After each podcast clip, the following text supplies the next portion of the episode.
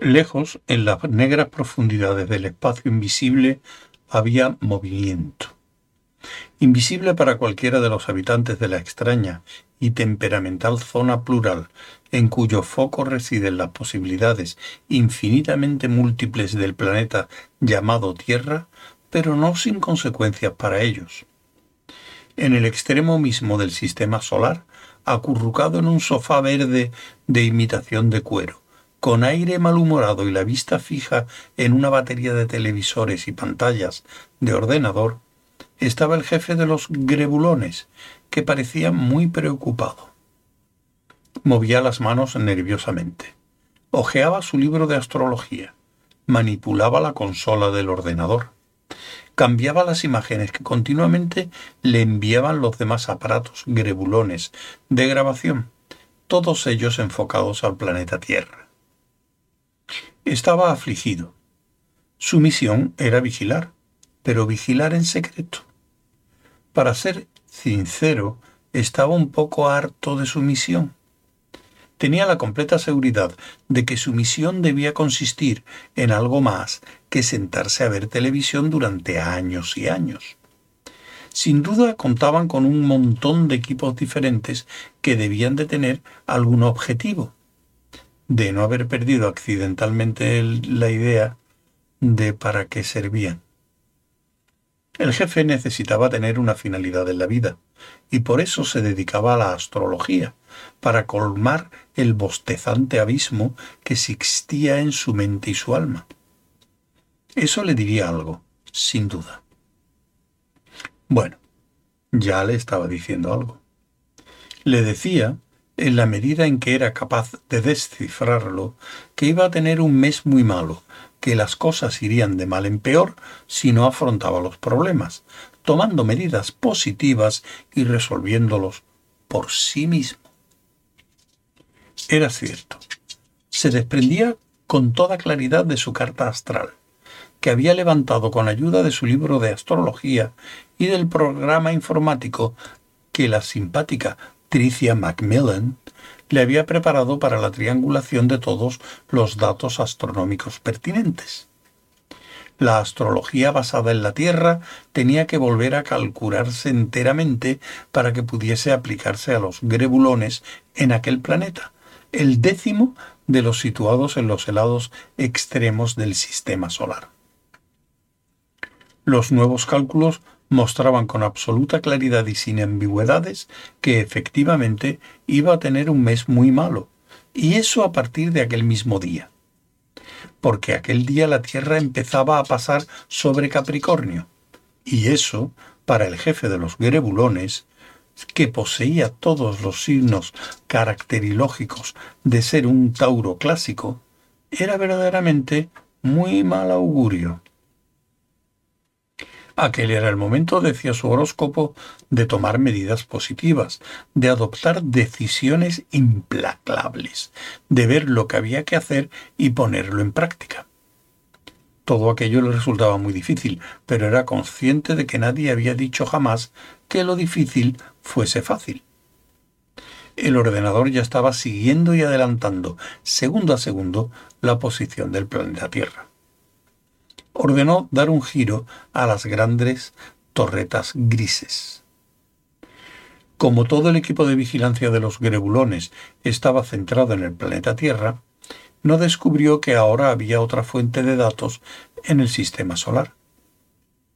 Por otra parte, las posibilidades de que descubriese esa otra fuente de datos, una inmensa nave constructora de color amarillo, eran prácticamente nulas.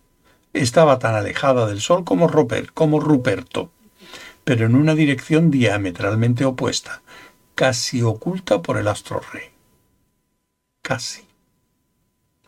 La inmensa nave constructora de color amarillo pretendía vigilar los acontecimientos del planeta Tierra sin ser descubierta.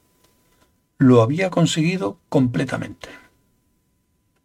Había muchas otras formas en las cuales esa nave era diametralmente opuesta a la de los grebulones. Su jefe, su capitán, tenía una idea muy clara de cuál era su propósito. Era muy sencillo y corriente. y hacía un considerable periodo de tiempo que lo estaba persiguiendo a su sencillo y corriente modo. Todo aquel que conociese su propósito lo habría calificado de absurdo y desagradable, añadiendo que no era de los propósitos que enriquecen la vida. Ponen contenta a la gente o hacen cantar a los pájaros y florecer a las plantas. Más bien lo contrario, era en realidad justo al revés. Pero a él no le correspondía preocuparse por eso. Su trabajo consistía en hacer su trabajo, que era hacer su trabajo. Si eso conducía a cierta estrechez de miras y a un razonamiento tortuoso, no era su trabajo preocuparse por esas cuestiones. Cuando se le presentaban, tales asuntos se encomendaban a otros que, a su vez, disponían de otras personas a las que asignar ese género de cosas. A muchos, muchos años luz de allí, y en realidad de cualquier sitio, se halla un planeta sombrío y hace mucho tiempo abandonado, la Bogonosfera. En alguna parte de ese planeta, en un fétido cenagal envuelto en bruma, se llegue un pequeño monumento de piedra rodeado por los sucios caparazones, rotos y vacíos, de los últimos y escurridizos cangrejos enjollados, que indica el lugar donde, según se cree, apareció en un principio la especie Bogón Bogomblurtus. En el monumento hay una flecha grabada en dirección a la niebla, y debajo, en letras sencillas y corrientes, se lee la inscripción. El macho cabrío se detiene aquí. En las entrañas de su invisible nave amarilla, el capitán Bogón gruñó al alargar la mano hacia un papel arrugado y un tanto descolorido que tenía delante. Una orden de demolición. Si hubiera que descifrar dónde empezaba exactamente el trabajo del capitán, que consistía en hacer su trabajo, que era hacer su trabajo, todo se reduciría en último término a aquel trozo de papel que su inmediato superior le había confiado hacía mucho tiempo. Contenía una orden, y el propósito del, el propósito del capitán era llevarla a cabo, y rellenar el recuadro adyacente con un grueso trazo cuando lo hubiera cumplido. Ya había realizado antes esa orden, pero una serie de molestas circunstancias le habían impedido tachar la casilla.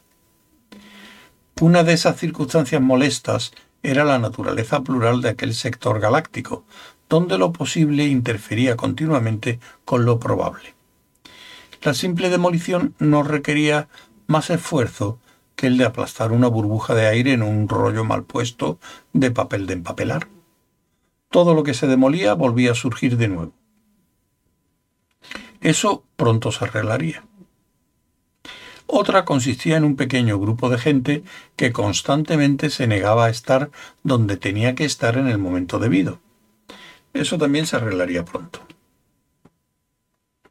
La tercera la representaba un irritante y anárquico aparatito llamado Guía del Autoestopista Galáctico. Eso ya estaba perfectamente arreglado y, en realidad, mediante la fenomenal energía de la ingeniería temporal inversa, Ahora era la propia agencia quien se ocuparía de arreglar todo lo demás.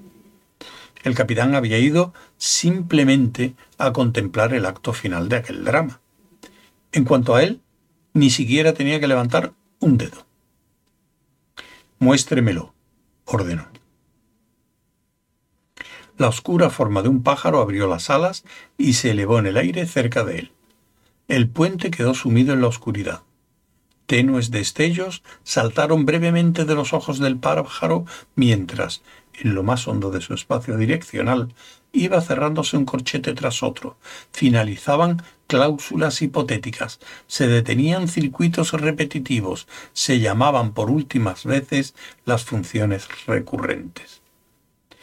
Una deslumbrante imagen se iluminó en la oscuridad. Una visión azul verdosa cubierta de agua. Un tubo que fluía por el aire en forma de una ristra de salchichas. Con un flatulento ruido de satisfacción, el capitán Bogón se retrepó en el asiento para contemplar el espectáculo.